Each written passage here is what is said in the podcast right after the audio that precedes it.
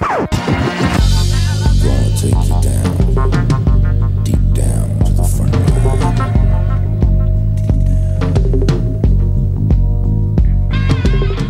Bienvenidos a FDS Review, el programa de fuera de series donde cada semana analizamos, comentamos y debatimos sobre nuestras series de televisión favoritas. Yo soy CJ Navas y hoy para hablar de Devs, la serie de ciencia ficción de Alex Garland, que nos mantuvo en vilo durante dos semanas en HBO España, me acompañan Marina Sus. Marina, ¿cómo estamos? Muy buenas, CJ, ¿qué tal? Y Valentina Morillo. Valentina, ¿cómo estamos? Yo estoy muy bien. Lo que pasa es que, claro, yo he revelado todas mis cartas porque he escrito la crítica del final en fuera de series, pero yo no sé qué pensáis vosotros. Igual ahora llegáis y decís, pues no tenéis ni idea. Desde luego lo que sí podemos decir, Marina, es que nos mantuvo en vilo y luego ya hablaremos del final sin más, menos o qué ha ocurrido, pero es una serie que venía con muchísimas expectativas y que desde luego nos ha tenido esas ocho semanas pegada a ver cuándo sale el siguiente episodio de HBO España para poder verlo. Sí, eh, es además curioso porque creo que ha habido como dos tipos de público aquí. Un público que se ha acercado a ella, pues bueno, porque era ciencia ficción, así muy pintona, porque visualmente es muy pintona y que tenía cierta curiosidad. Y luego la gente que sí que ha seguido un poco más a Alex Garland, que por lo menos ha visto Ex Máquina, que es eh, de sus películas, creo que es la más, la más popular. Y que lo que quería era ver qué hacía Alex Garland con una miniserie de ocho horas en lugar de una película de, un par de horas. Y mm, yo creo que ahí no, no, no, parece que haya habido mucha mucho cisma entre esos dos públicos porque quienes han seguido hasta el final con la serie sabían perfectamente lo que se estaban encontrando allí. Valentina, aquellos que todavía no saben o se les ha acomodado la faena o, tenían idea o han visto imágenes y memes de la serie pero no saben de qué habla, tampoco que lo podemos decir muy claro, pero ¿cuál sería la sinopsis un poquito de la serie? Claro, más que la sinopsis podemos contar un poco el punto de partida. Em, que la historia de Ebbs comienza, nos presenta una pareja que son Lily y su novio Sergey. Ellos trabajan en Amaya, que es una compañía tecnológica muy importante, y tiene un proyecto ultra secreto que se llama Debs, que es el nombre de la serie. Sergey es invitado a unirse a este proyecto porque sabe muchas cosas y ha demostrado grandes capacidades. Y después de ese primer día de trabajo, él no regresa a casa y Lily se preocupa porque no es una actitud normal en él, así que ella enseguida asume que le ha ocurrido algo y empieza a, investigar qué es lo que ha pasado y la primera parte a la que va, el primer lugar al que acude es a la empresa. Y, a partir de ahí, ahí empieza la serie, que vamos a descubrir qué fue lo que pasó con Sergey, eh, qué es que es el proyecto Debs, y Forrest, que es el personaje que interpreta Nico Ferman, que es el gurú y propietario de la empresa Amaya. Mm, vamos a descubrir para qué creó este proyecto, con qué intenciones, y todo, gran, gran parte de las respuestas, las más básicas, las encontramos ya en el primer episodio, porque la serie no, no es nada críptica, aunque habla de temas muy complejos. Y ahí tenemos un thriller tecno religioso muy emocionante. Es esa combinación de dos cosas, por un parte toda la tecnología que comentabas tú antes, Marina, y luego esa segunda que estaba contando eh, Valentina de una cosa medio en thriller, medio incluso por momentos eh, de, espías, de, investigaciones, de toda esa parte en la que podemos tener de, investigación o de policías o lo demás, que le da un poquito de sentido a la serie y que va evolucionando conforme van teniendo los distintos episodios. Por otro lado, eh, Valentina nos comentaba uno de los protagonistas, ese Forrest de Nico Ferman como el CEO como el, jefe absoluto de esa corporación amaya inventada y que tanta referencia podemos ver a una Apple en un momento dado, a un Google o a cualquiera de las grandes empresas de Silicon Valley, pero no es la única cara conocida que nos vamos a encontrar aquí, Marina. No, porque también está, está con él Alison Peel, que es una de las que de las directivas de Amaya y la que está más implicada en devs y mm, eh, lo curioso de la emisión de Devs es que durante, durante estas ocho semanas que ha, estado, que ha estado emitiéndose, iba coincidiendo con otras series con las que tenía de repente puntos de contacto y era bastante divertido ver a Alison Peel en Star Trek Picard eh, donde hacía de una, una científica que la pobre estaba súper consumida por todo tipo de, de contradicciones de su trabajo y demonios interiores y tal, y luego verla en Devs, que está totalmente hierática, eh, no expresa nada, es fría, fría como un témpano, Era, era bastante curioso. Y ellos dos son, son los nombres más, más conocidos del reparto, aunque hay, hay gente que ya había trabajado con, con Garland antes. Eh, Lily, por ejemplo, eh, era precisamente una de las robots, entre comillas, que salían en, en Ex Máquina. Y ya más allá de, esa combinación con Alison Peel, la otra cosa en la que también coincide y es alguna parte de las temáticas es con los últimos episodios de Westworld. Eh, Valentina, de preguntas de estas muy grandilocuentes por momentos acerca de el libre albedrío, el determinismo y, y preguntas pues grandes acerca de la humanidad y de la relación de los humanos con la tecnología. Sí, y también grandes bueno, cómo se puede predecir, o si es posible predecir, y sí, el futuro con algoritmos, mm, super máquinas, y también tienen ambas series una idea particular de la religión desde el punto de vista de la tecnología. Todos los personajes están buscando o algo superior en que creer o se convierten ellos mismos en, en esa fuerza superior o eso creen ser. Vamos a empezar ya con la parte con spoilers, como hacemos siempre después de sonar una de las canciones, y también es una de las cosas de la música que, hablaremos, que a mí me ha encantado y que me ha gustado muchísimo de la serie, lo comentaremos justo después en la parte con spoilers. Por recoger, como siempre hacemos en esta primera parte, ¿a quién recomendamos que vea Devs eh, si todavía no se ha acercado a ella, Marina? Pues yo diría que, eh, evidentemente, aficionados a la ciencia ficción, eso es así, porque es una serie muy, muy para ellos, creo yo. Em, y luego a espectadores que no tengan una idea preconcebida muy fija de lo que creen que van a ver. Porque Devs es, como dice, como dice en realidad eh, sí puede estar manejando conceptos un poco complicados, porque todo el rollo este de, del tiempo cuántico y cosas por el estilo es un poco complicado, pero en realidad es una serie muy fácil de seguir. O sea, Garland no la complica, la trama no es nada complicada, es muy fácil de seguir. Y yo creo que es más una serie para gente que se anima a dejarse llevar. Tú entras en la serie, no te preguntes demasiadas cosas y tú, pues, a donde, a donde te lleve la historia. Valentina, ¿a quién le puede gustar esto más allá de los aficionados clásicos de ciencia ficción? Eh, ¿Quién puede, aunque no lo esperase, que le puede gustar esta serie?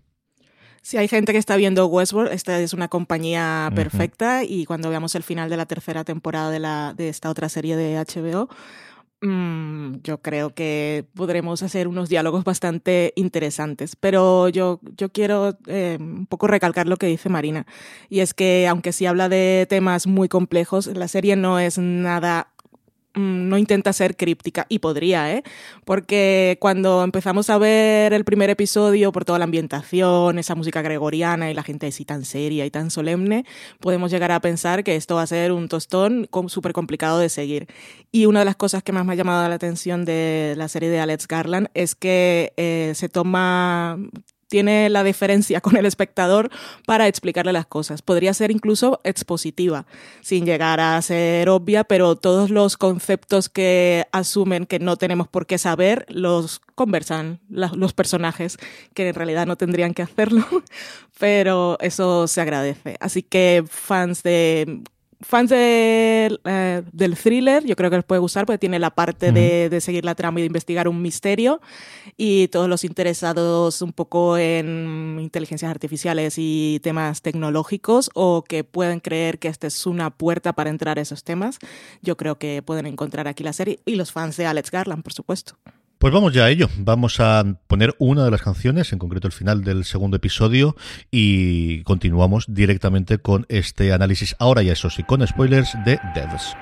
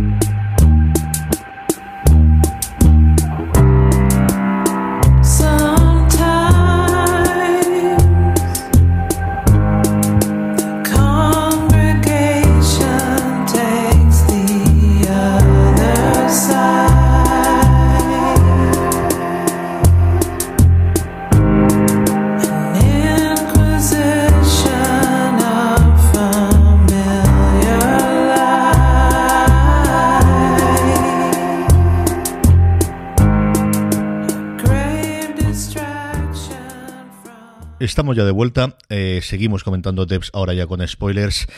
Valentina, ¿qué te pareció? Yo creo que vamos a hablar primero de, la parte estética, luego nos metemos con los personajes y con ese cambio de los episodios finales. Pero a mí hay dos cosas que me hubiese gustado más o menos la trama, mm, se hubiese desinflado más o menos y luego comentaremos esos. Me tuvo atrapado desde el primer momento, que fue por un lado la parte estética y la parte de la imagen, y esas imágenes yo lo tan potentes de cuando llegas a Devs con los pilares dorados, sobre todo esos círculos alrededor de los árboles, y la música. Yo creo que es de las series que mejor utilizan la música mm, de principio y de final con canciones y con la música ambiental. A mí me ha fascinado esa dos partes y yo hubiese visto casi cualquier cosa solo por esa parte estética, lo reconozco. Sí, toda toda la parte formal y la creación de la atmósfera atrapa desde el principio. Está muy trabajado y tenía una idea muy clara Alex Garland y su equipo, que ha, trabajado con la gente con la que ha trabajado en, en Ex Machina y en Aniquilación. Así que toda esa parte es cuidada, te sorprende eh, todos los dorados, eh, las luces, el cubo este que levita por cosas electromagnéticas, el, los aros estos, no sé cómo llamarlos ahora, los halos de los árboles que luego permiten construir esos planos tan guays, vamos a decirlo así, tan simple y llanamente, cuando se ponen personajes debajo y les queda la, la aureola de santificación. Y, y la música es impresionante, que tanto la compuesta originalmente como los temas que eligen, todos mm, parecen, no sé, contribuyen a, mantener y a acentuar esa atmósfera un poco mística que pretende conseguir la serie. A mí lo de las canciones Marina me recordaba mucho de Americans, eh, solo que a diferencia de Americans normalmente siempre era al final de los episodios cuando se suele utilizar, aquí más de un episodio, sobre todo en la segunda parte del, de la temporada, eh, Garland lo utiliza para abrir y para cerrar el episodio, que yo no recuerdo haberlo visto en ninguna otra serie ahora así de buenas a la primera en la cabeza. A mí me suena que ha habido alguna otra serie que ha utilizado también esa táctica de tener la misma canción y tenerla al principio, al final, meterla en medio pero que eh, esa misma canción esté ambiente como situaciones distintas, pero ahora mismo no recuerdo cuál era, soy incapaz de acordarme. Pero es verdad que está muy bien, la música está muy bien utilizada, eh, especialmente toda esa lo que son las composiciones originales, así como medio gregoriano, eh, y luego hay, hay otras que tienen siempre unos, unos ritmos muy, muy intensos, como para generar una sensación de inquietud. Em, y luego lo que decís visualmente es que es. Visualmente es, una pasada de serie porque eh, a mí sí que me recordó mucho las tomas que hacen aéreas de San Francisco que es, curioso porque te muestran la ciudad como si no fuera real, que es una cosa que yo me recordaba mucho a la tercera temporada de Twin Peaks, porque David Lynch eh, mostraba Nueva York, por ejemplo, como si no fuera real, como si fuera todas las tomas aéreas que hacía de la ciudad, sobre todo de noche, eh, era como si fueran un sueño, era como de mentira. Y aquí eh, las tomas aéreas que hacen de San Francisco están igual, transmiten una sensación como de, ¿esto que estás viendo es de, verdad? ¿O está creado por un ordenador? Que yo creo que iba, iba muy bien va muy bien con todo lo que te cuentan. Sí, la parte, perdón, la parte formal y lo que decíais de la música que utiliza al principio, al medio y al final, eh, me llamó mucho la atención. No en el primer episodio no me di cuenta, o no recuerdo si era así, pero a partir del segundo sí, y es que lo que utiliza como títulos de crédito son imágenes de lo que vamos a ver en el episodio, sin contexto y con la música, y eso me chiflaba, la verdad. Es una absoluta pasada lo que es capaz de hacer y lo hubiese mandado yo. El, momento en el que yo creo que, que decidí la serie, ah, yo creo que lo tenía decidido al principio, pero yo sé que se me pusieron los pelos de gallina la primera vez que se ve la cría. O sea, yo la, la fuerza que tiene la imagen de encima de los árboles, de repente ver esa estatua mm, salida de la nada, me, me alucinó. Me pareció una cosa de, jamás la habría esperado, no lo tenía ni, ni, la más remota idea, no recuerdo haberlo visto en ninguno de los trailers previos o, al, menos en mi mente la había borrado y dije, bueno, pues vamos a ver a partir de aquí qué, qué tenemos en el resto del viaje. Valentina, eh, tenemos dos grandes protagonistas que son Lily Forest. Empezamos por ella porque al final es a través de la que entramos en la historia, la que de alguna forma tenemos y seguimos todo el viaje eh, de ese conocer qué es lo que está ocurriendo dentro de Amaya y dentro sobre todo de Devs. ¿Qué te ha parecido como lo hace Mizuno y qué te ha parecido ese viaje de Lily durante toda la temporada? Me ha gustado mucho cómo, cómo, lo hace ella. He leído algunas críticas eh, más espectadores que de periodistas que no les gustaba como la interpretación que, que hacía la actriz. Y a mí me ha parecido cautivante, la verdad. Y a mí me convencía. Tener esa capacidad, igual es por la por la complexión física que se ve como frágil y vulnerable, pero tiene mucha fuerza y todo, sobre todo esa capacidad de, de resistencia y esa lucha por la supervivencia y la, no sé, eh, se pone como misión encontrar qué es lo que ha pasado y me, le dan palos por todas partes y siempre encuentra la forma de ir saliendo de cada embrollo y son bastante complicados. A mí eh, como personaje me gustó mucho. Em, cuando estaba haciendo la crítica del final de la temporada, sí me di cuenta que de alguna manera ella es un instrumento. Eh, lo es para Forrest en la ficción y lo es para Garland eh, ya desde un nivel meta porque utiliza toda esa trama para presentarnos todo el resto de la historia, pero podría ser, aunque es un gran personaje, podría ser perfectamente intercambiable. Y toda la trama de Sergei y los rusos y tal, es todo como una excusa para llevarnos a todo el resto de la historia. Pero al final, eh, tanto Garland como Forrest la recompensan por ese trabajo que hacen. No sé, me parece una cosa muy meta, igual puede que yo simplemente esté desvariando, pero sí que la vi como, como un instrumento para, para llegar a donde tenía que llegar la historia. Y no lo estoy diciendo como algo malo, ¿eh? Marina, ¿qué te ha parecido Lili? Eh, pues fíjate, no, no, ahora que estaba oyendo a, Valen hablar de, que es un instrumento de la historia, eh, sí es un instrumento de la historia y al mismo tiempo es, es la variable imprevisible con la que ellos no cuentan que es al final lo que acaba desbaratando eh, todo el proyecto. Porque al final todo el todo Debs y toda la idea de Forrest se basa en, esa idea suya determinista de que eh, toda toda eh, todo efecto tiene una causa, solamente una, y eh, todo está determinado, el conjunto de, decisiones, el conjunto de cosas que van pasando llevan a, un, a una solución que no se puede cambiar, que es esa. Y mm, Lily lo que hace es romper ese determinismo, es la wild card, como quien dice, ¿no? eso es la variable con la que ellos no cuentan, que no pueden predecir. Y, y, en ese aspecto sí que es un instrumento eh, de la serie, no solamente para contarnos cómo meternos dentro de, devs y contarnos cómo son todos los demás personajes, cómo funciona esa empresa y, todo eso, sino también eh, para forzar, no para forzar, sino para, para encarnar la idea, así como un poco más de high concept, que, sobre la que Garland está construyendo la historia. Y por otro lado tenemos a Forrest, tenemos a un Nico Ferman con una barba todavía más poblada de la que tenía en su momento en Pass Recreation. ¿Cuándo, mm, ¿Cuándo, llegaste, Valentina, a aceptar que era otro personaje distinto, que ya no teníamos a, Nico Ferman haciendo eh, su personaje clásico? ¿Y qué te ha parecido en general todo el arco de esa búsqueda de recuperar a, a su familia? Que al final, la parte de la industria es, luego todo esto por volver a tener mi familia que tiene Forrest. En el primer episodio estaba, estaba pensando todo el tiempo, es Nico Ferman con peluca, y sobre todo cuando empieza a comer los canónigos con la mano. Mm. Pero me es un buen actor y no, no, me estaba riendo, no me lo tomaba como una parodia. Pero el momento en el que me sorprendió, y, y, para bien, fue en el segundo episodio, cuando ya se nos revela qué fue lo que pasó, bueno, que su hija estaba muerta, cuando le está contando la historia a Lily, que están sentados en un banquito, y cuando lo vemos en su casa, que con todo el dinero que tiene podría vivir en un lugar mucho mejor, y cuando lo vemos entrar en esa casa, sobre todo la mirada de, de Nick Offerman en esta serie, siempre tiene los ojos cristalinos, que parece, pero no cristalinos de pureza, sino de se va a poner a llorar en cualquier momento.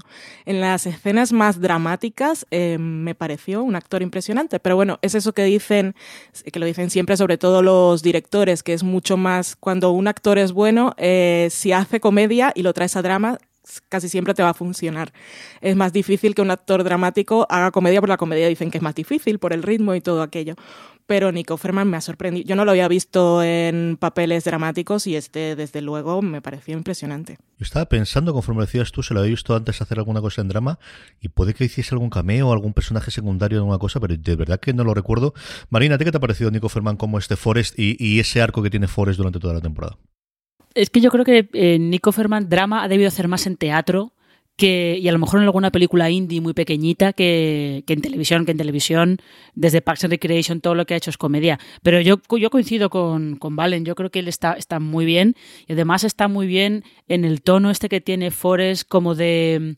No es que esté por encima de todo, del bien y del mal, sino que lo que te transmite es que él es un hombre con una misión. Y como es un hombre con una misión y tiene un objetivo súper claro, está por encima de todo. Eh, nada, nada, le afecta. Aparte luego te das cuenta de que como eh, la máquina, como Devs, tiene la capacidad de predecir el futuro y él sabe con cierta antelación algunas de las cosas que pasan, pues tiene también esa actitud de, bueno, como sé lo que me va a pasar, pues yo me dejo llevar, no tengo por qué tomar ninguna decisión y para qué me voy a esforzar en, en tomar ninguna decisión cuando todas las cosas que yo haga van a acabar llevando a ese, a ese resultado. Entonces, él consigue transmitirlo todo justo con ese... Eh, con esa, esa, sobriedad y esa, esa calma, esa tranquilidad de, de, quien lo sabe todo, sabe que lo sabe todo, y es eso, está, se queda como por encima, está por encima de, de, las cosas mundanas, eso, eso a él no le toca. Sabe que lo sabe todo, pero aún así necesita demostrar que eso que sabe que va a pasar solo puede pasar de esta manera. Porque, ah, claro, nosotros, eh, en el segundo episodio sabemos que la hija está muerta, pero no es hasta el quinto, que es mi episodio favorito de lejos, que es en el que vemos mm, una y otra vez la muerte del el accidente del coche de su mujer y también vemos a Lily con todos los, todos los universos posibles en los que puede estar viviendo, en los que está con Sergei, en los que está con Jamie, y él en todos esos universos posibles está llamando a su mujer por teléfono y se está estrellando el coche. Eh, ese episodio también él está magnífico ahí, pero bueno, es lo que decíamos, que tiene esa idea clara de que tiene que demostrar que el universo es, es determinista, que no hay varios universos, sino que solo, que solo hay uno y para, básicamente, porque él, eh, fue lo que más me gustó a mí de la serie, descubrir que al margen de toda la grandilocuencia temática que tiene, la cosa es emocional y es un trauma, y es el sentimiento de culpa. Y él tiene que convencer, convencerse a sí mismo, estar segurísimo, que se lo demuestra la tecnología, de que lo que, lo que pasó tenía que pasar eh, y que no era por culpa de él, o sea, él no era responsable, sino que eso era lo que estaba escrito. El grito, el grito del quinto episodio, madre de Dios, el grito que pega cuando ve allí, cuando va corriendo y la cara que pone en, ese momento. Me, me volvió loco. Eh, tenemos los dos protagonistas principales, pero tenemos muchos más actores alrededor y muchísimas más tramas, incluida una que se nos plantea desde el principio y que se revela mucho antes de la que yo esperaba, que es lo que ocurre con Sergei y con su realidad, y es que era un agente ruso, que era una cosa que yo no esperaba que si realmente fuese se revelase tan pronto. La tenemos inicialmente y luego tenemos una vuelta por todo lo alto en, justo el final de la serie con esa eh, pues salvación in extremis cuando prácticamente Kenton está a punto de, de matar a Lily, pues sí que no llega a ser un en máquina porque es cierto que el personaje no lo han presentado al del mendigo del portal desde el principio, pero lo más cercano desde luego que tenemos un Deus Máquina en, claro, en dentro de la serie. ¿Qué te ha parecido, Marina, toda esa trama de, eh, iba a decir la KGB, pues no sabemos si la KGB exactamente qué, o, esos eh, investigadores rusos y Sergei y cómo eso eh, también tiene presencia al final cuando Lily rechaza el volver a entrar con Sergei. Es un poco... Al final, la trama de los rusos es un poco un MacGuffin. Podría, podría haber sido cualquier otra trama. Es la excusa para, para lanzar la historia. Sobre todo es la excusa para involucrar a Lily en la historia y para darle un, pues un, un objetivo y un, un, motor para que, para que ella vaya, nos vaya llevando hacia devs y para que ya no, a través de ella vayamos conociendo a toda esa gente. Pero vamos, se podría haber cambiado a mitad de la temporada por cualquier otra cosa, o se podría haber cambiado desde el principio por cualquier otra cosa y habría funcionado igual. Eh, es simplemente eso, es para darte un poquito del toque de thriller para que te enganche al principio y yo solamente, solamente quiero añadir que lo de eh, Zach Grenier, que es el actor que hace de Kenton, eh, que también es David Lee en, The Good Wife, y ver a David Lee de asesino despiadado. Eh, no, no te creas, ¿eh? Luego dices tú, a David Lee lo veo asesino despiadado, incluso aunque ahora en The Good Fight se empeñe mucho en mostrar como el lado, el lado de no es tan cruel y no es, no es tan manipulador como parece, pero no me parece que sea, que sea un salto tan grande el que tenga que dar. Me, me pareció fascinante la elección de casting de esa persona, porque eh, sí que cuando, sobre todo cuando lo hacen los primeros planos, eso, tiene una mirada muy potente y tiene esa cara de furia de que lo ves que es capaz de matar a alguien con sus propias manos. Pero cuando lo ves de arriba abajo en un plano general, es un señor que no es muy alto y que, que está como encogidito, ¿sabes? Y me parece curioso que lo hayan elegido a él para ese personaje de, de y muy efectivo, pero funciona muy bien. A mí me, fascinó y lo que más me costaba el más que ver el que era capaz de matar a alguien o saltar de Bill Lee era el no verlo con traje, el verlo solamente con, estas cosas que veo de uniforme cuando estoy acostumbrado a verlo primero en The Good Wife y ahora en esta nueva temporada también en The Good Fight con esos trajes que suele llevar siempre, pues esa es la parte que más me costó.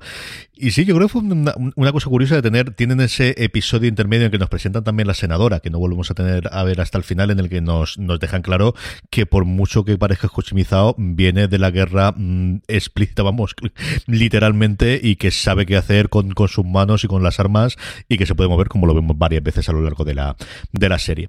La otra parte que tenemos evidentemente es Devs. Devs se nos presenta en el primer episodio eh, con a Katie que ya habíamos conocido en, esa reunión inicial en la que vemos, bueno, con la lombriz eh, ese intento o esa previsión o esa predecir el futuro de los movimientos que tenía la lombriz del equipo de, de Sergi inicialmente y sobre todo lo que vemos es a Lyndon y a Stuart que yo creo es la pareja más divertida que tiene toda la serie por momentos y, momentos también la más, la más emocionante, ¿no? Sobre todo ese encuentro que tienen finalmente en, hablando de casas que, podrían estar muy por encima de lo que tienen, esa roulotte en, la que, en la que vive eh, Stewart. Eh, ¿Qué te han parecido, yo, Marina? Es verdad lo que tú dices de que son una pareja muy curiosa, son un poco como eh, estas parejas, de, no de bufones, pero en los, en los dramas así muy, muy drama, pues tipo, yo qué sé, tipo los de dramas de Shakespeare o cosas por el estilo, siempre suele haber un par de personajes que son un poco eh, los que aportan algo de, levedad o los que te, muestran eh, otro lado de lo que estás viendo. A veces hasta te explican un poco lo que estás viendo. Y en el caso de estos dos, gracias a ellos, entiendes bastantes de las cosas que quiere, que quiere conseguir Forrest antes de que Forrest eh, te las cuente. Porque me parece que es a través de ellos como, como te enteras de que él está buscando una cosa muy concreta con Devs y que no le vale, no le vale ninguna otra solución que no sea la que él está buscando. Y mm, incluso Stuart acaba siendo también un poco eh, el personaje trágico que pierde. Sí, que pierde un poco la cabeza porque de repente tiene, ve con mucha claridad lo que ha hecho las consecuencias que puede tener y pierde un poco, pierde un poco la cabeza. Pero de esto, eh, yo estuve leyendo una entrevista con Alex Garland eh, justo después cuando acabó la temporada y le preguntaban por Lyndon porque es un personaje curioso porque es un, es un adolescente, entre tiene como 15 años, algo por el estilo, y le preguntaban por eh, la confusión que habían tenido muchos espectadores sobre su género. Pero es, es un chico, es una chica, es trans, otra cosa. Y dice Garland, dice, no, es un chico lo que pasa es que buscábamos un tipo físico tan concreto que contratamos a una chica para interpretarlo, pero, pero es un chico. A mí, para mí, desde luego, a nivel de, actuación ha sido eh, mi revelación. A mí me ha encantado cómo, cómo lo hacen, desde luego. Valentina. Sí, ellos dos son unos personajes curiosos, además eh, uno como muy mayor y, y, Lyndon que es joven. Y como decía Marina, eh, nos sirven ellos, nos ayudan a los espectadores a entender un poco y poco a poco qué es lo que se está haciendo en ese proyecto, pero también nos deja claro que en esa misión de Forest, en que lo ayuda a Katie, Em, a ellos les prohíben mirar al futuro. Y es por eso que necesitaban a Lily, sobre todo la historia, que viniera alguien de fuera y que fuera esa variable que podía cambiarlo todo, porque eh, ella, si, si hacemos como un paralelismo, y yo creo que lo hace la serie, ya en el momento en el que Forrest nos dice que el proyecto Devs en realidad no es como decíamos de desarrolladores, sino es simplemente Deus, que él como se ve como, como un dios, esto sí lo es como una religión, em, es una cuestión de fe, sobre todo la que tiene él y Katie lo apoya. Por eso a los otros dos no les dejan ver, pueden en el pasado, pueden estar viendo todo, todo lo que quieran, pero hacia el futuro no, porque pueden ser ellos los que, los que introduzcan esa variable que no les interesa, porque a Forrest le interesa que las cosas pasen como tienen que pasar. Y, bueno, en fin. Y Lyndon, que es el que que le llaman la teoría Lyndon, que es maravilloso. A mí me encanta ese personaje, su final tragiquísimo, cuando también quiere, necesita él demostrar, así como Forrest necesita demostrar una cosa, él también necesita demostrar la contraria. Y cuando Katie le dice, pues venga, ponlo a prueba, si te pones aquí en este acantilado, eh, y no hay un universo en el que seguirás viviendo, porque existen los múltiples universos, tal como tú has dicho. Y, vale, y necesita probarlo con tanta fuerza también que se arriesga y vemos, es un poco, bueno, es un poco no, es lo mismo que veíamos en ese quinto episodio, que es... Mm, no es una repetición ni estamos viendo la misma caída desde, diferentes ángulos, sino trágicamente en todos los universos posibles, Lyndon muere. Tenemos además, esa es la parte en la que eh, empezamos a tener eh, hay distintos momentos a lo largo de los distintos episodios en las que se nos empieza a revelar eh, qué es lo que puede estar ocurriendo, cuál es la gran apuesta y sobre todo qué es lo que quiere conseguir con esa máquina que al final tenemos conocimiento del primer episodio, principio del segundo episodio que están construyendo dentro de Devs, dentro de Deus. Marina, ¿en qué momento empezaste a ver por dónde podían ir los tiros o, hasta el final te sorprendió cuál iba a ser la resolución de la serie? Ahora mismo, el, exactamente el, capítulo exacto no recuerdo, no recuerdo cuál fue, pero sí que es verdad que como a partir del punto medio más o menos, cuando empieza a quedar claro que eh, Forrest quiere eh, demostrar, en realidad está haciendo todo eso no solamente para liberarse el sentido de sentimiento de culpa por la muerte de, de su mujer y, y, de su hija, sino porque quiere volver a ver a su hija, pero a su hija de ese universo en concreto y por eso no admite que haya más universos y está empeñado en que tiene que ser esa, su Amaya, no puede ser Amaya de Tierra 2 o de Tierra 3 o Tierra 4, como dirían en, el Arrowverso. Em, a partir de ese momento, y luego sobre todo, no sé si recuerdo si es como en el capítulo, el, sexto o algo así, en el que empiezas a oír a Katie y a Forrest hablar de que ellos han visto el futuro y que hay un punto en ese futuro en el que eh, la máquina no les enseña nada más. Que es como tú automáticamente piensas, blanco y en botella, porque mm, se la van a cargar. O rompen la máquina o a ellos les va a pasar algo o algo por el estilo. Y que esté relacionado con imágenes que tienen del futuro también de Lily es como muy claro de pues evidentemente Lily es eso, la variable con la que ellos no cuentan. Y ellos están tan cegados en ya sabemos lo que va a pasar porque esto se ajusta a lo que nosotros creemos que, bueno, pues eh, ¿para, qué, ¿para qué pelear contra ello? Yo creo que fue un poco eso. Cuando, yo no sé si recuerdo si es, es que ahora mismo no lo recuerdo, el quinto o el sexto, cuando empiezas a ver un poco la obsesión de Forrest porque la máquina demuestre lo que él, las ideas que él tiene, eh, y cuando empiezas a ver eso, que han visto el futuro y que Lily está involucrada de alguna manera, eh, un poco por ahí. Y luego tenemos esa conversación de cocina en, de, de Katie, que es, yo creo que ponen muchísimas de las cartas en la mesa, más allá del final final de, que luego vivan dentro de, de una simulación eh, para hasta el fin de sus días.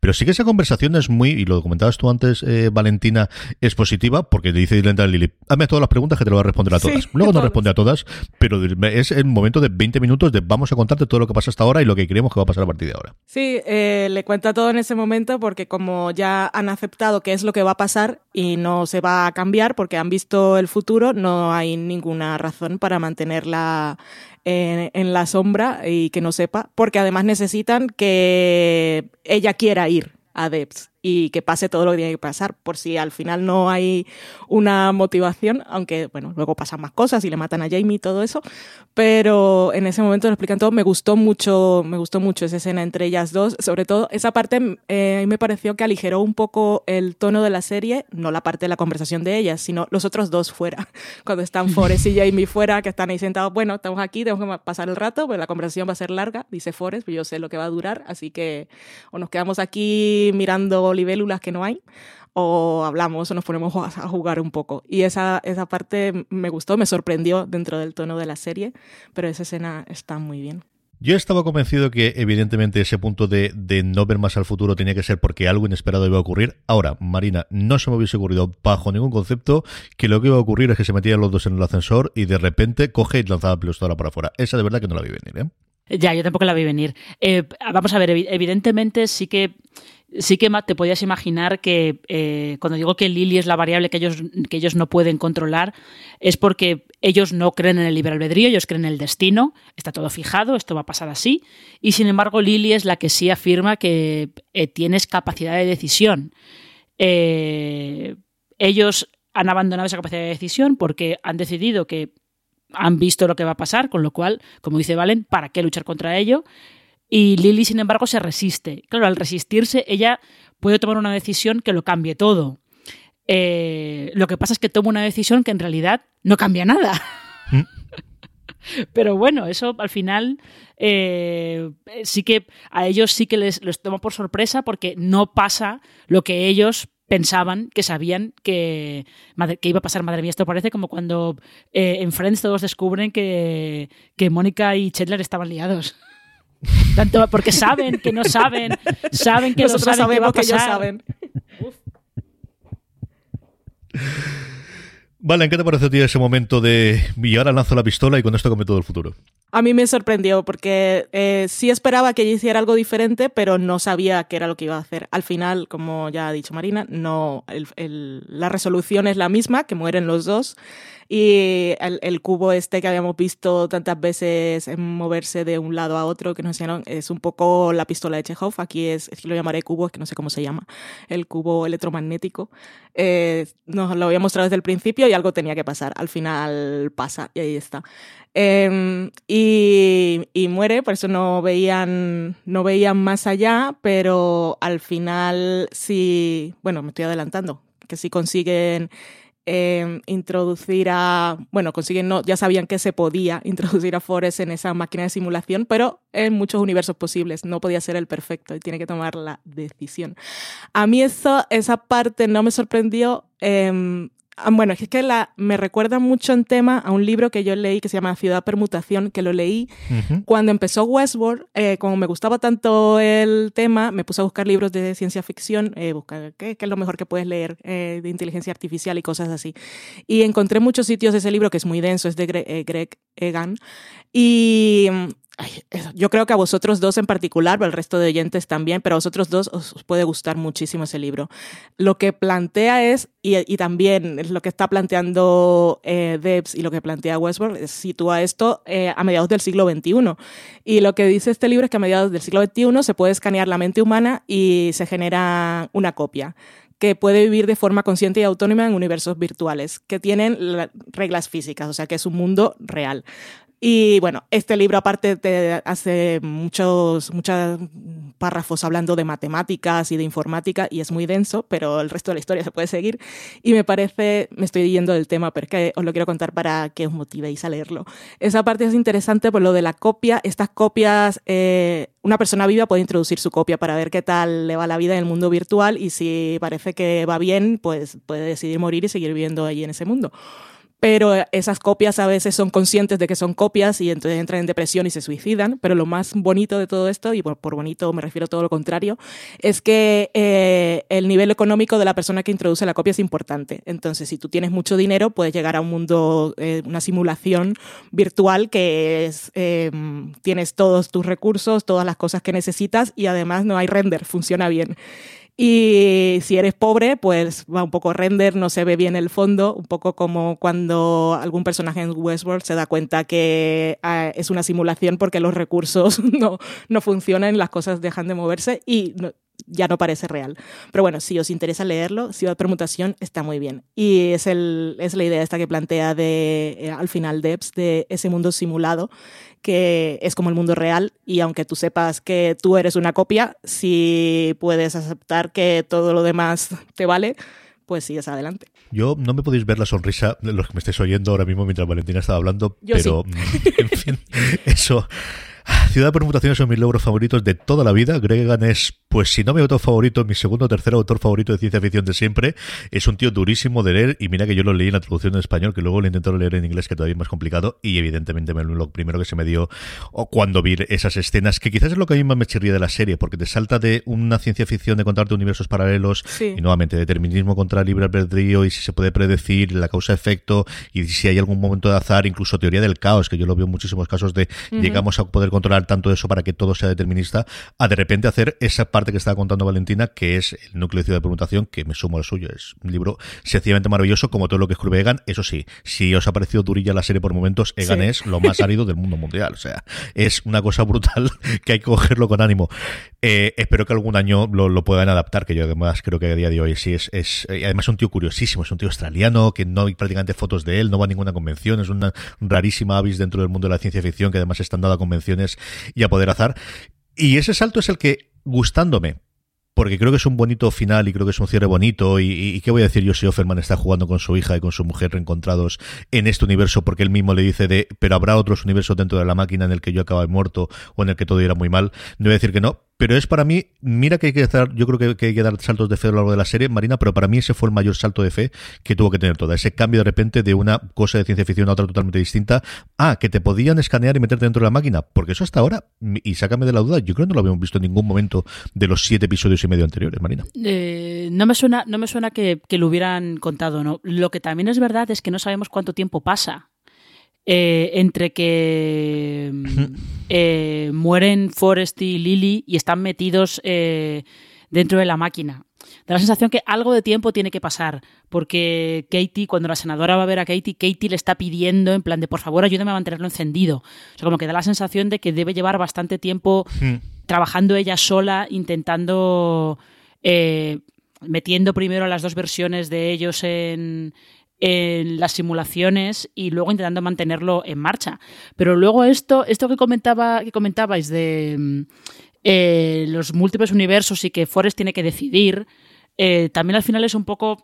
Esto, esto al final siempre, siempre me acabo liando porque es una cosa un poco complicada, ¿no? Pero es también uno de los eh, principios, creo que es de la mecánica cuántica, que te dice que hay sistemas. Es un poco lo que pasaba con el gato eh, el, gato, el, gato, es Schrödinger, eso es, que puede estar, si tú no abres la caja, está vivo y muerto al mismo tiempo, pero cuando abres la caja, está vivo o está muerto. O sea, el observador determina, eh, determina la resolución de un sistema concreto. Si tú no lo ves, ese sistema puede estar dando todas las, todas las soluciones posibles. En cuanto lo ves, solamente da una que es también un poco lo que, lo que pasa con Forrest. Eh, mientras él no está pendiente cree que esos multiversos no existen, esos multiversos están dando todas las soluciones posibles. El momento en el que él decide, voy a ver este, ese en concreto ya solamente da una, que es la solución de eh, su mujer y su hija están vivas, está todo bien y todo maravilloso y tal, pero él tiene que decidir, que es lo que hasta ahora no había hecho, porque pensaba que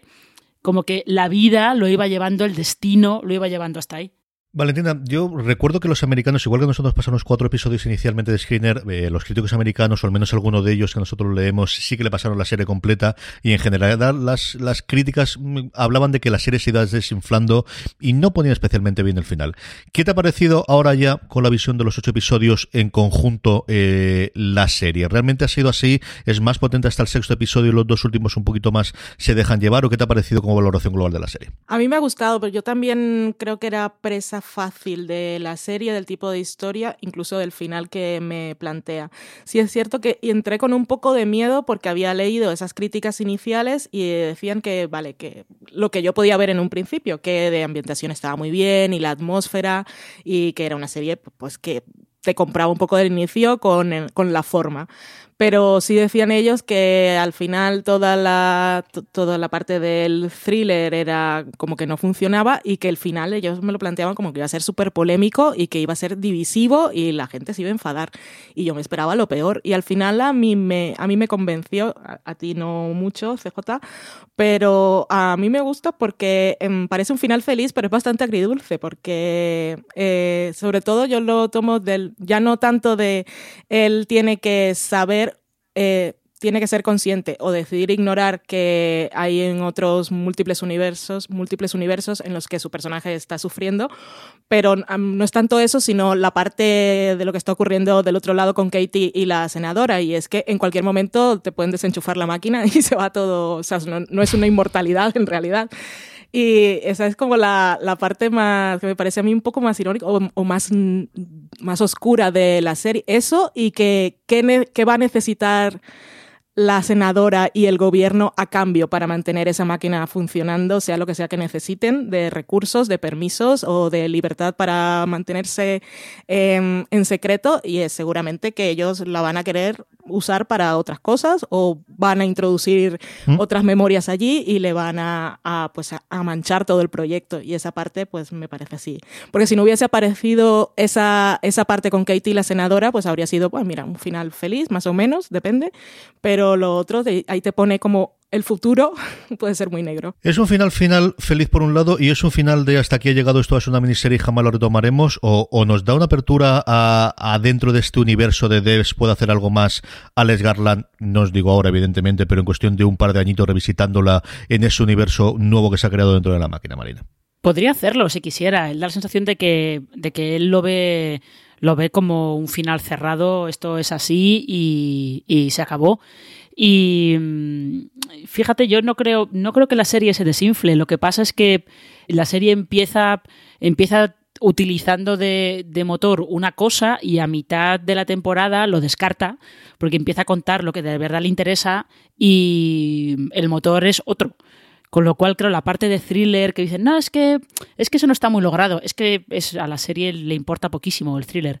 Es como eh, la excusa que tiene para que entres y para que la trama se vaya moviendo al principio. Pero una vez que ya está todo en marcha, el thriller le da una patada, ¡pum! Y lo tira por ahí porque ya no lo necesita para nada.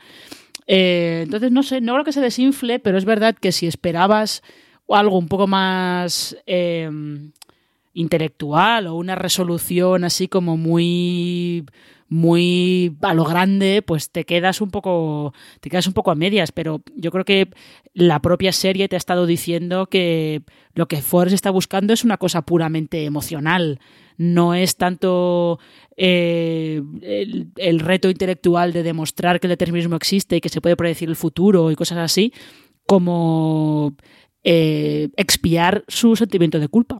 A mí en ese final un poco más emocional, podemos llamarlo de alguna manera, eh, y partiendo de un tema con tan, o de temas con tantas ambiciones, me recordó mucho a otra serie que acabó también este año 2020, para los que vengan del futuro, que fue Mr. Robot, que no voy a decir nada más, pero también tomó un camino que no me esperaba y, y resultó muy satisfactorio en aquel caso. Y del siguiente proyecto de Garland, eh, sé una cosa. Estuve escuchando un podcast ay, de tecnología, que eh, lo busqué, de esto que mm, abre ese podcast de, en el iPhone y uh -huh. puse Alex Garland, porque quería ver si había alguna entrevista. Y era una entrevista que había hecho en un podcast de estos tecnológicos, ¿cómo se llama la web? En Gadget. Y la entrevista era, solo habían emitido cuatro episodios, o sea que no hablaba mucho de Debs, que era lo que yo buscaba, pero sí le preguntaban cuál era su próximo proyecto, si quería seguir, si había posibilidades de que esta serie tuviese alguna forma, una continuación, ya sea secuela o antología. Y él decía que su, pro su próximo proyecto va a ser político, que eso me dejó picuet que iba, lo único que reveló es que el tema central iba a ser la desobediencia civil. Y eso me dejó sorprendidísima, Uy. no sé por dónde va a tirar. Y decía que esperaba que pudiera hacerlo en FX, que era los primeros que se los iba a presentar, porque había sido maravilla trabajar con ellos. Es que de John Landgraf nadie dice nada malo. y quería volver a trabajar con él porque le había dado toda la libertad y había podido hacer lo que quería y le ha salido muy bien. Así que ahí tendremos a Alex Garland en unas eh, y que sería una serie que no quería lo próximo que quería hacer no era película porque también le, había gustado lo de poder trabajar eh, sus historias eh, con mucho más tiempo, con tiempo en pantalla, quiero decir. Así que a ver con qué nos sorprende. Yo creo que fue en la entrevista que le hizo por final de temporada, siempre igual juraría ahora, ahora de cabeza, en el que sí que tenía claro lo último que ha dicho Valentín, es que iba a hacer una serie. Él le acabó hasta las mismísimas narices de Paramount con todo lo que pasó con Aniquilación, con el hecho de que claro. se estrenase solo en, en pantallas y de una forma limitada en Estados Unidos e internacionalmente se vendiese a Netflix y no acabó nada contento. Y yo no sé si le tomaron parte de la edición final o exactamente qué le pasó con aquello. Y está el, lo que te dejaba ver entre lo que decía él y lo que de alguna forma comentaba Sepingwall es que este era el reencuentro encuentro y era la forma y que desde luego a partir de ahora se podía hacer series mucho más, que además ha sido un creador total, lo comparaba o hablaba ahora mismo de Mr. Robot Valentina Marina y es que sí. no solo es el creador, es el creador, el guionista de todos y cada uno de los episodios y el director de todos y cada uno de los episodios es de las obras más autorales justo con Mr. Robot, yo creo que hemos visto recientemente en, en la televisión, Marina. Mm, totalmente. Además es que es un, es un creador muy, muy a la inglesa. Eh, por eso, porque se ha escrito todos los capítulos, eh, luego los ha dirigido todos, que no es, no es, tan habitual en la ficción del Reino Unido, pero es es un, es un poquito una figura de creador eh, pues a la inglesa, de yo me hago, me hago la serie de seis, ocho episodios, los escribo todos yo y la controlo, la controlo yo por completo. Eh, sí que puede ser que Mr. Robot sea y incluso, bueno, yo te diría, home, para seguir hablando de Sam Smile, Homecoming, es verdad que los, los guionistas eh, adapta los que adaptaban el podcast, uh -huh. creo que eh, Smile no, no, escribía los guiones, pero, pero era muy de autor, muy, muy de él. Sobre todo por eso de dirigir también todos los capítulos. Pero sí, es un poquito, un poquito por esa línea. Vamos terminando, Valentina. Eh, hablábamos antes de los paralelismos que tiene con Westworld. Es un momento, de, yo creo, desde luego dorado para la ciencia ficción en, en televisión. Y sin contar mucho, porque cuando estamos grabando este programa todavía nos quedan los dos últimos episodios de Westworld y, no tendrías. Yo creo que la gran mayoría de la gente, el, decir, el, diagrama de Ben de unión entre la gente que ve Devs y Westworld tiene que estar en el 90 al 95%. Pero en así, yo creo que se ha dado la curiosidad de los últimos dos episodios de Devs y el al cuarto o quinto episodio de Westworld, el paralelismo que ha habido, desde luego, entre, entre las dos series. Sí, ahí tenemos sin decir nada, porque claro, aquí no podemos venir a spoilear otra serie que igual la gente no está viendo, pero sí, tenemos ahí mm, a grandes rasgos una gran máquina, algoritmos, predecir el futuro y mm, simulaciones. Eh, y también una lucha entre el libre albedrío eh, que hace al ser humano ser un ser humano, que nos hace humanos a todos. Si una inteligencia artificial puede considerarse humano cuando tiene conciencia, cuando es sentiente. Y a mí esa es la parte que más me interesa de Westworld y que eh, fue lo que me hizo desconectarme un poco, sobre todo en la segunda temporada, porque me parecía que no estaba yendo donde yo quería que fuera y claro, no puedes ver una serie esperando que vaya donde tú quieres que vaya porque para eso te la escribes tú. y, mm, y, también la idea de mm, esa fuerza superior y había otra cosa que iba a decir y se me ha ido totalmente de la cabeza con relación a ambas series y si me acuerdo luego la digo. Aquí es el momento en que Marina eh, aprovecha para meter la cuña y pedir que Person of Interest primero se vea y segundo esté disponible en algún sitio. Sí, por favor, que Person of Interest esté disponible en alguna plataforma porque es la otra serie a la que más se parece esta temporada de, Westworld. Pero eh, justo, fíjate, eh, es curioso, no sé si vosotros, vosotros, habéis dado cuenta de que el tema del destino y el libre albedrío es un tema del que están hablando muchas series estadounidenses últimamente, porque, por ejemplo, Star Trek Picard todos los últimos episodios estaban trataban mucho sobre, sobre el destino y eh, esta temporada de Legends of Tomorrow, lo que es eh, el malo, entre comillas, de la temporada, se refiere también al, está también referido al destino. Y así eh, los seres humanos deberían tener la capacidad de decidir por sí mismos o tendría que haber un ser superior o lo que fuera que les controlara la vida y les dijera, no, tú por aquí tú no puedes decidir nada. O sea que me, parece bastante curioso que este esté siendo eh, como el tema que una muchas de las series que estamos viendo a principios de 2020. Pues hasta aquí ha llegado este review. Valentina Morillo, mil millones de gracias por hablar un ratito de esta, pues yo creo que es el que nos ha gustado todo muchísimo en este comienzo del 2020, esta maravillosa Devs. Un beso muy fuerte. Un beso, gracias por escucharnos. A ti, Marina, y exactamente lo mismo. Muchas gracias por haber venido a hablar un ratito más de ciencia ficción. Un beso muy fuerte. Eh, igualmente, un placer como siempre. Y a todos vosotros, tenéis mucho más contenido sobre devs en la web. Tenéis una columna de Alberto, la, el artículo de Marina sobre eh, la introducción de la música en concierto de la canción de Love y las críticas de Valentina, tanto eh, inicialmente la que hizo después de los primeros episodios, como la crítica final que comentábamos previamente. Gracias por escucharnos, mucho más contenido en la cadena de podcast de Fuera de Series, muchos más artículos, incluidos estos de devs en fuera de series.com. Como os decía, gracias por escucharnos y recordad, tened muchísimo cuidado y fuera. Thank you.